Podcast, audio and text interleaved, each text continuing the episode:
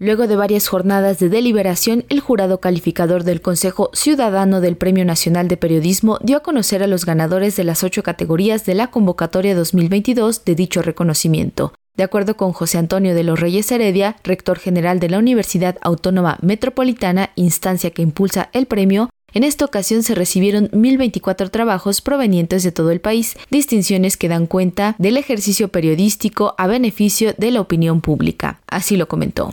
Tengo la certeza de que, siguiendo el espíritu y la filosofía de este premio, los trabajos ganadores cumplirán las premisas de autonomía, independencia, imparcialidad, pluralidad y de responsabilidad con el derecho ciudadano que tenemos todas y todos a ser informados. La Universidad Autónoma Metropolitana, al lado de 22 instituciones hermanas y de tres organizaciones aliadas con las que compartimos una misma responsabilidad social, se congratula de formar parte de este ejercicio el cual pugna por un periodismo libre, el cual resulta indispensable para el engranaje social y democrático de México, así como para la construcción de ciudadanía.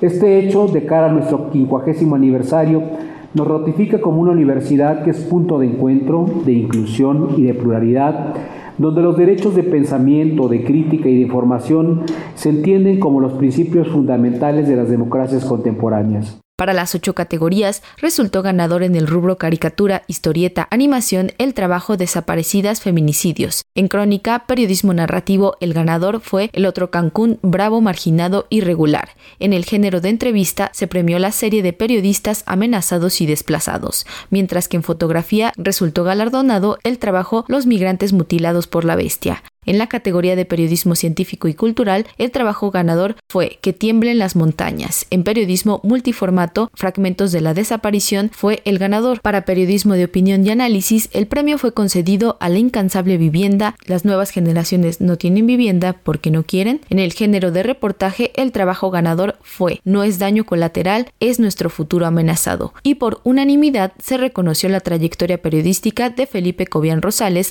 reportero originario de Jalisco. Por su parte, el presidente del jurado, Bruno Hernández Levy, dio lectura a un pronunciamiento en el que destacó el papel vital del periodismo, la crisis laboral y descrédito por el que atraviesa la prensa, además de los desafíos. En estos tiempos, más que nunca, México necesita periodistas valientes, inteligentes y comprometidos con los principios éticos que guían su labor. No olvidemos que el periodismo debe contribuir al desarrollo de una sociedad que ejerce su derecho a la información, con elementos para tomar mejores decisiones. El periodismo debe contribuir al desarrollo de una sociedad informada, brindándole elementos para tomar decisiones informadas. Cada individuo tiene su propia historia que contar y el periodismo juega un papel fundamental en dar voz a estas historias en una nación con millones de relatos por compartir. Las y los periodistas que participan en el Premio Nacional de Periodismo muestran habilidades destacadas para documentar la realidad y retratarla de manera rigurosa y crítica. A pesar de los desafíos, el verdadero periodismo sigue prevaleciendo en México.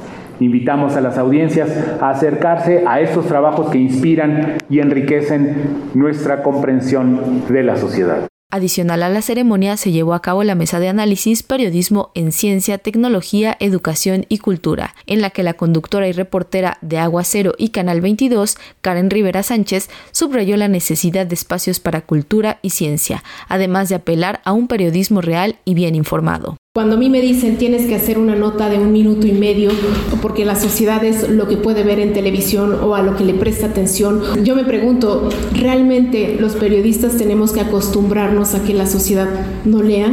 Yo creo que a la sociedad sí le interesa el periodismo bien hecho, de largo aliento, con varias voces que muestren todas las aristas de un problema y lo, lo vimos ahora con estos ganadores.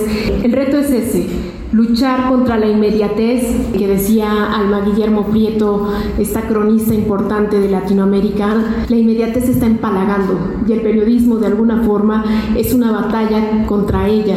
Hay que luchar contra la inmediatez y hay que poner atención en cómo podemos hacer periodismo a profundidad de largo aliento porque sí se puede, solamente que tenemos que interesarnos en él, preocuparnos por dar estos espacios y precisamente por dar este tiempo a los periodistas para generar contenido de calidad y profundo. Jesús Alejo Santiago, director general de esta emisora, señaló que es importante la reflexión de que el periodismo especializado es una especie de filtro entre la gran cantidad de información que se genera y resaltó que el periodismo es una necesidad de la sociedad. El sentido, el, el deber ser del periodismo a lo largo de la historia que es fomentar un espíritu crítico, fomentar conciencias críticas informadas que les permitan tomar decisiones de esa manera críticas e informadas. Muchos pensarían que el periodismo especializado, en este caso periodismo en ciencia y el periodismo cultural, no tendrían tanto papel que jugar en esta idea de informar sobre candidatos o sobre realidades, etcétera, etcétera. Pues sin duda, si tomamos en cuenta que muchas de estas reflexiones se convierten en libros,